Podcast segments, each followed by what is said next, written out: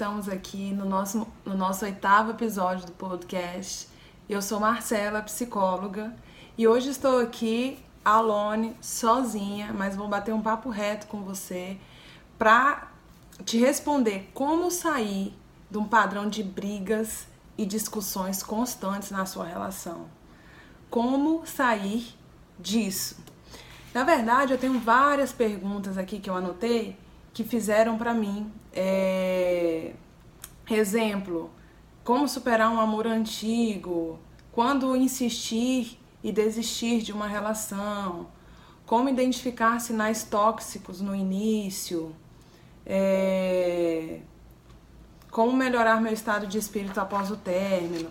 Bom, essas pessoas que questionaram e que perguntaram mais sobre término, equilíbrio emocional após o término, etc.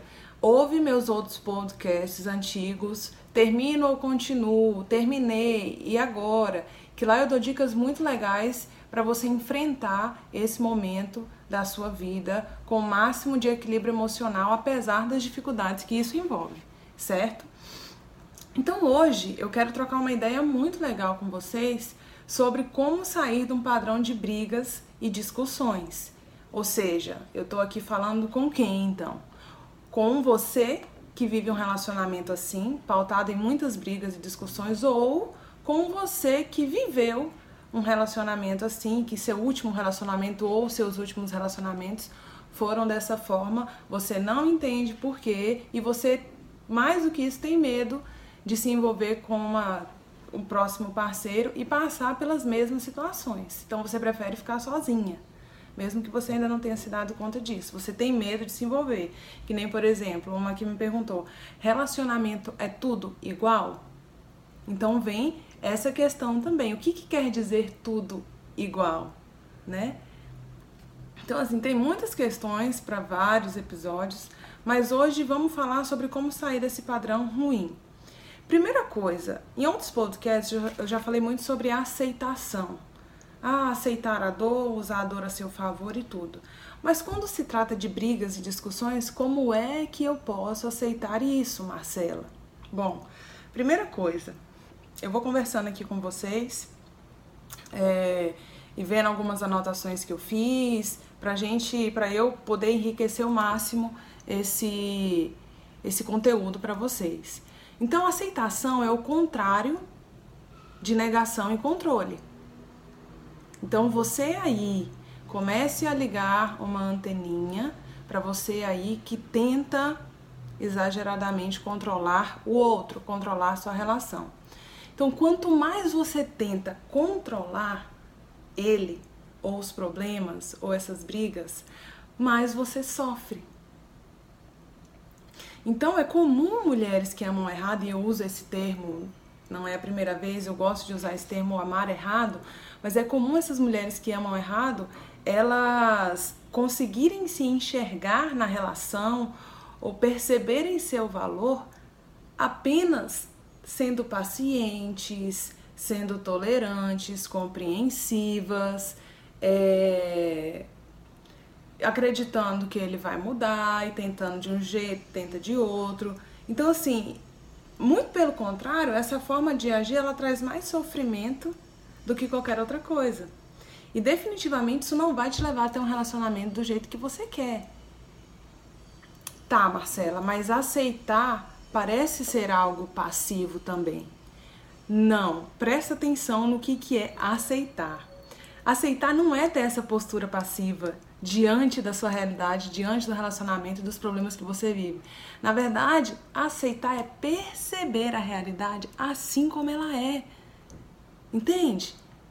Teve no meu último podcast eu falei sobre diagnóstico. A gente faz o diagnóstico, ou deveria fazer, da nossa relação, assim como de uma empresa.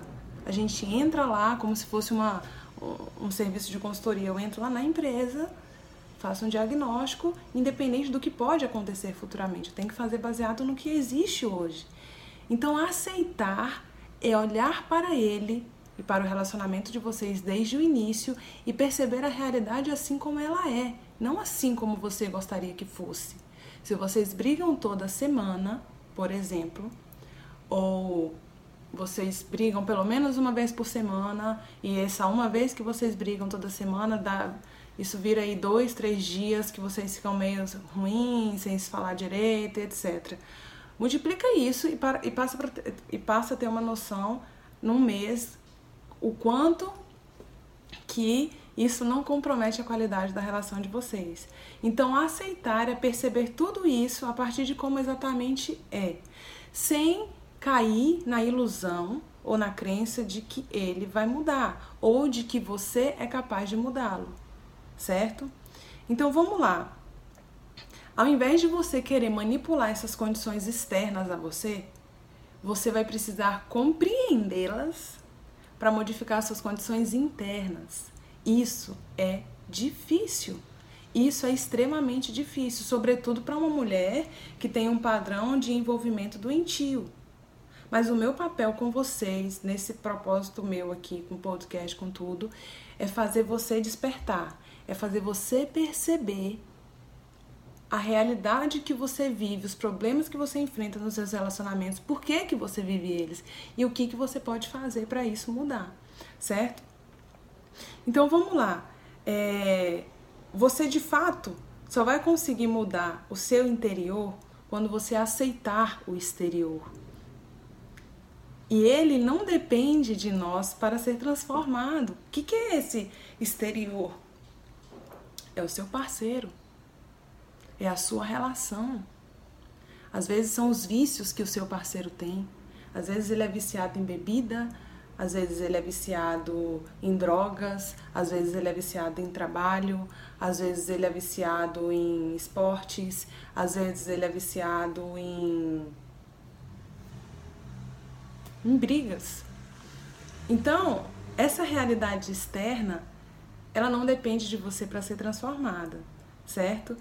Então, quando a gente aceita a realidade assim como é, a gente permite que o outro seja quem ele realmente é, não quem a gente projeta e gostaria que ele fosse. Gente, mas isso é uma forma de amar extremamente difícil, porque ela transcende, ela, ela, ela, é uma das formas mais difíceis de amar, que é aceitar o outro assim como ele é, porque ela é plena de aceitação. Mas quando eu quero que. E aí eu tô conversando aqui com você que provavelmente vive dilemas e conflitos no seu relacionamento. Eu quero que você entenda que aceitar, no sentido que eu estou falando aqui, é diferente de se ver obrigada a conviver. Aceitar é uma parte importante do seu processo de decisão sobre a relação que você tem, se vai continuar dessa forma, se não vai, por que, que é assim, o que, que eu posso fazer para não ele mudar, mas para eu mudar. Então, é... e não é à toa que esse modo de amar, que eu chamo de transcendente, é tão difícil que se você parar para pensar, a gente está a todo momento tentando mudar as pessoas ao nosso redor. A todo momento a gente está tentando isso. Imagina o nosso companheiro, imagina o nosso parceiro, tanto que a gente. Eu digo isso porque eu já vivi muito isso e ainda até hoje eu preciso me policiar para isso. Voltar uma energia muito mais para mim e a minha transformação do que para ele. Certo? Então, aonde que as mulheres que amam errado precisam se policiar ainda mais? Bom, se você está me ouvindo e você ainda está no início de uma relação, está ficando, está conhecendo, ainda está namorando, é, presta atenção nisso que eu vou falar que é extremamente importante para você. E se você que está me ouvindo já é casada e vive conflitos e brigas frequentes na sua relação, isso também vai te ajudar, certo? Mas o que que acontece? Quando eu falo a gente que ama errado, porque eu já fui uma mulher desse tipo. Então eu vou falar aqui me envolvendo, me incluindo nisso, apesar de me considerar curada já disso. Mas é um eterno processo de, de acompanhamento que a gente precisa fazer.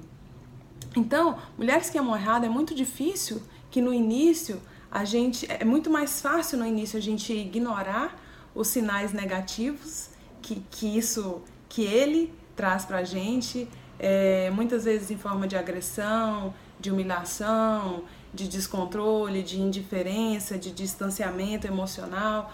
A gente nega isso no início porque alguma ferida nossa lá na infância é, foi despertada ao, ao tempo que a gente conheceu ele.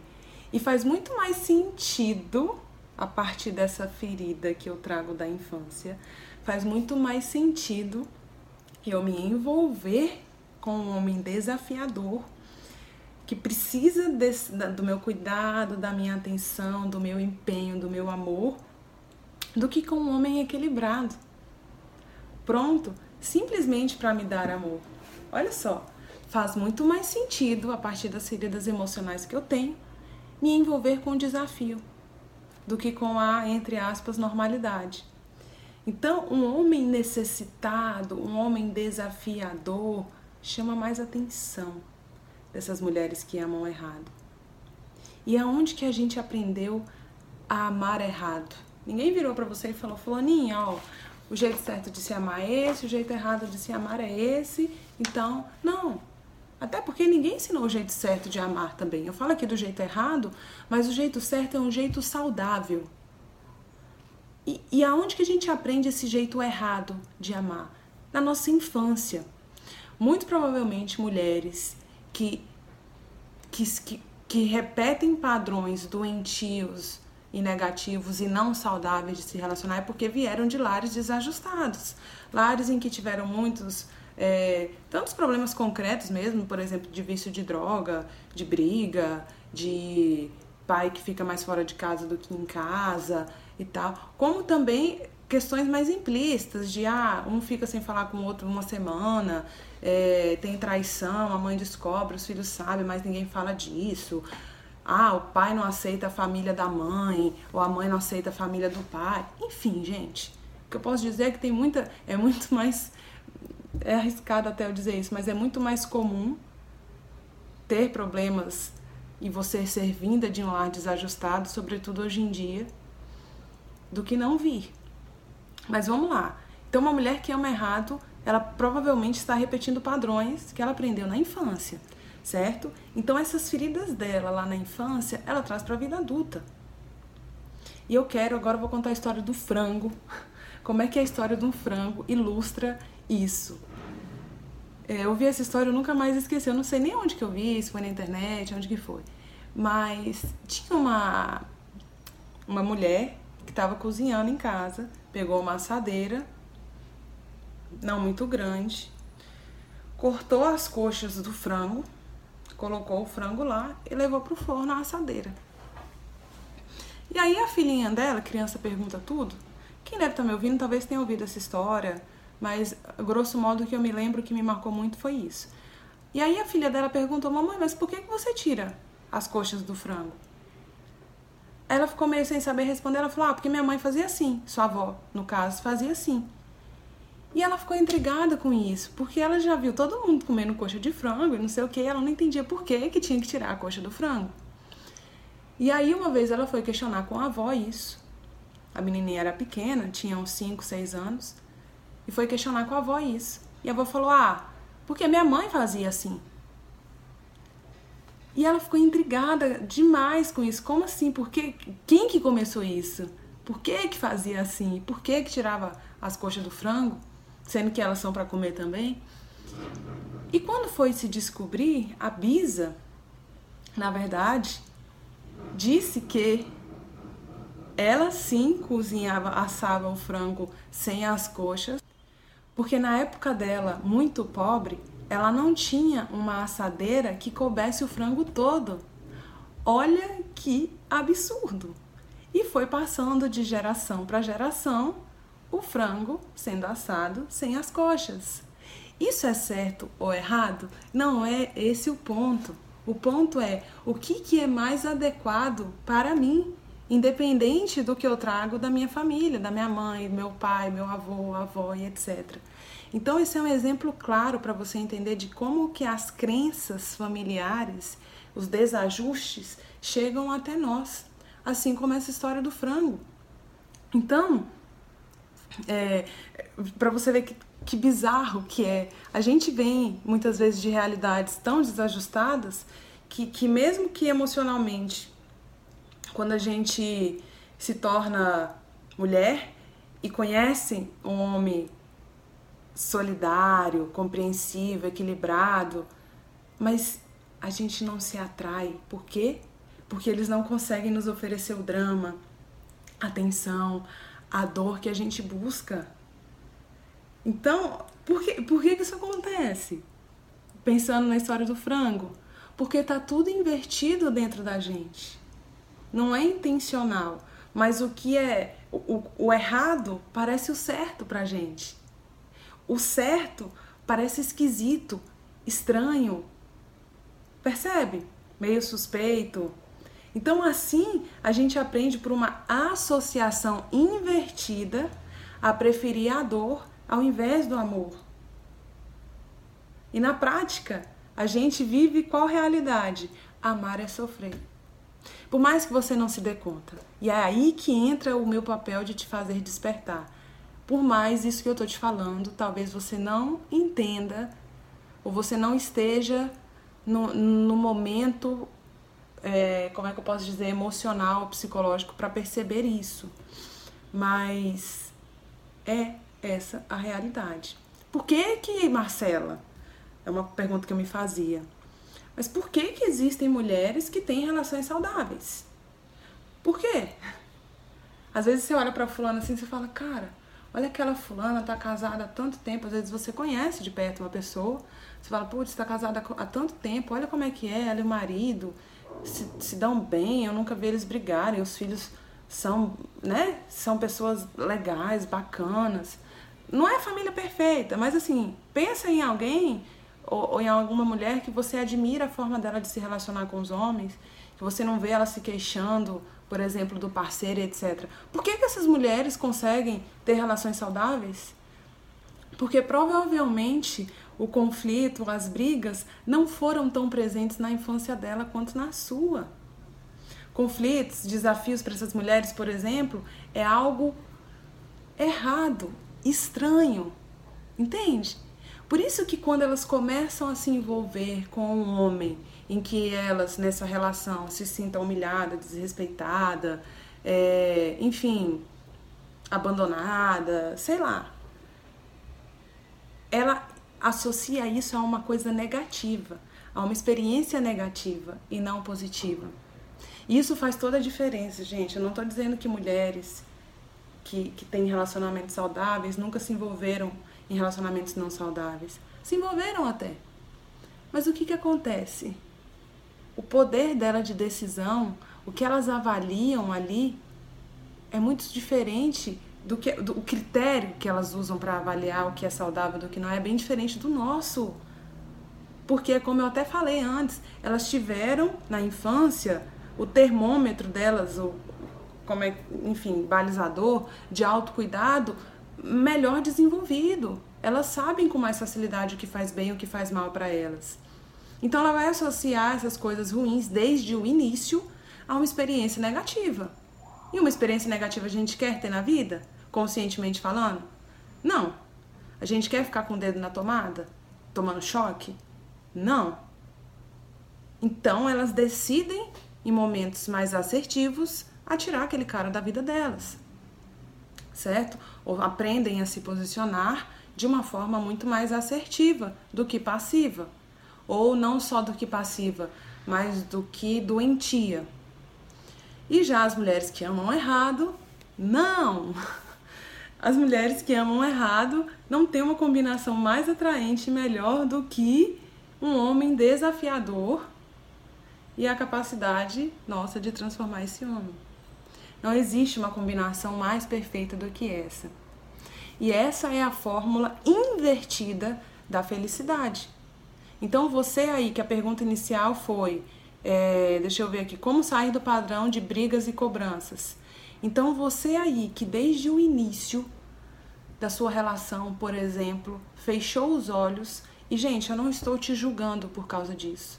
Não só não estou te julgando, como digo que eu passei por isso. Mas eu estou aqui te trazendo a verdade para que você possa abrir seus olhos.